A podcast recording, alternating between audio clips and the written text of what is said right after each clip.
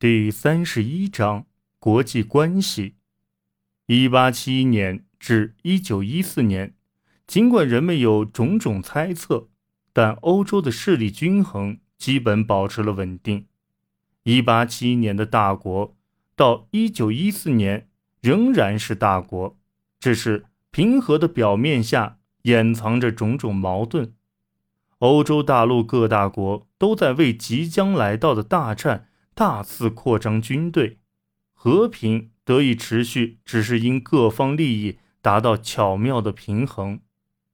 法国对丧失阿尔萨斯、洛林一直耿耿于怀，很多法国人都想立刻夺回这两块失地。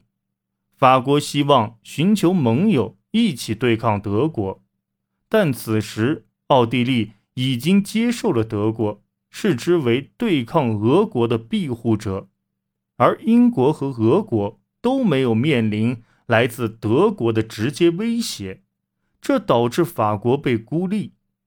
一八七五年，法国与德国发生争议，英俄两国都默许德国对莱茵河地区的处置，法国彻底失败了。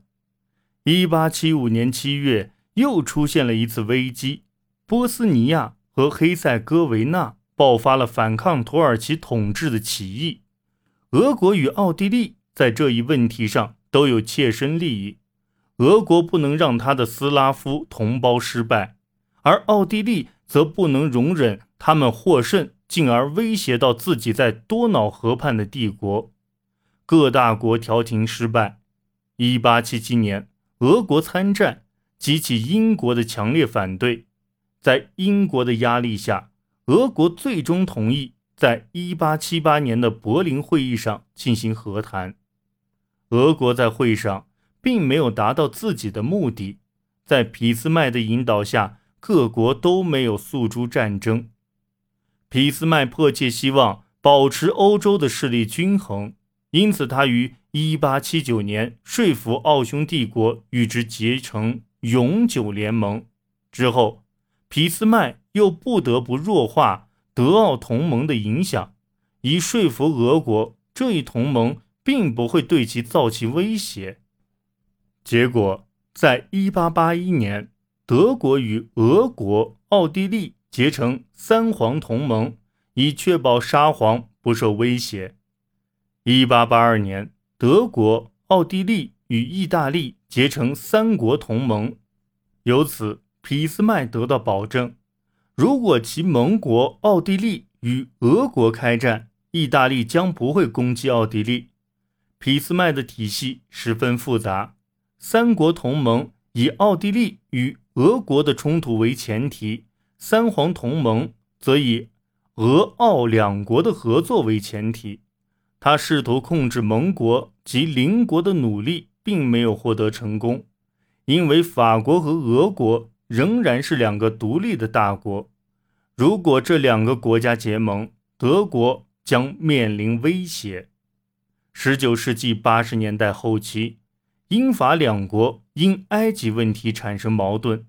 由于经济上的联系，法国与俄国越走越近，同时德国与英国的关系也越来越好，引起法国和俄国的警觉。一八九一年。俄国与法国缔结协约，但因害怕被卷入英俄两国的冲突之中，法国又与英国达成了和解。一九零四年，英国两国就埃及和摩洛哥的殖民地争议达成了共识，缔结协约。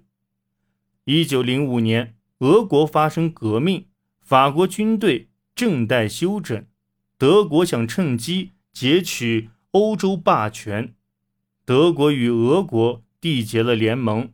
面对德国的新威胁，英法两国被迫联手备战，两国间的协约进一步加强。一九零七年，英俄两国解决了双方之间的殖民地争议问题，并结成联盟。一九零八年，德国签订了两份新的造船合同。这一消息激怒了英国，英国感到德国想争夺海上霸权，于是进一步扩充了自己的海军。如果说英国害怕德国争霸，那么德国害怕的则是陷入法国、俄国和英国的包围之中。此时的欧洲已经建立起一个确保和平的体系，在这一体系中，一边是英法俄三国，另一边是德国与奥匈帝国，而意大利则没有决定站到哪一边。第一次世界大战的舞台已经准备就绪。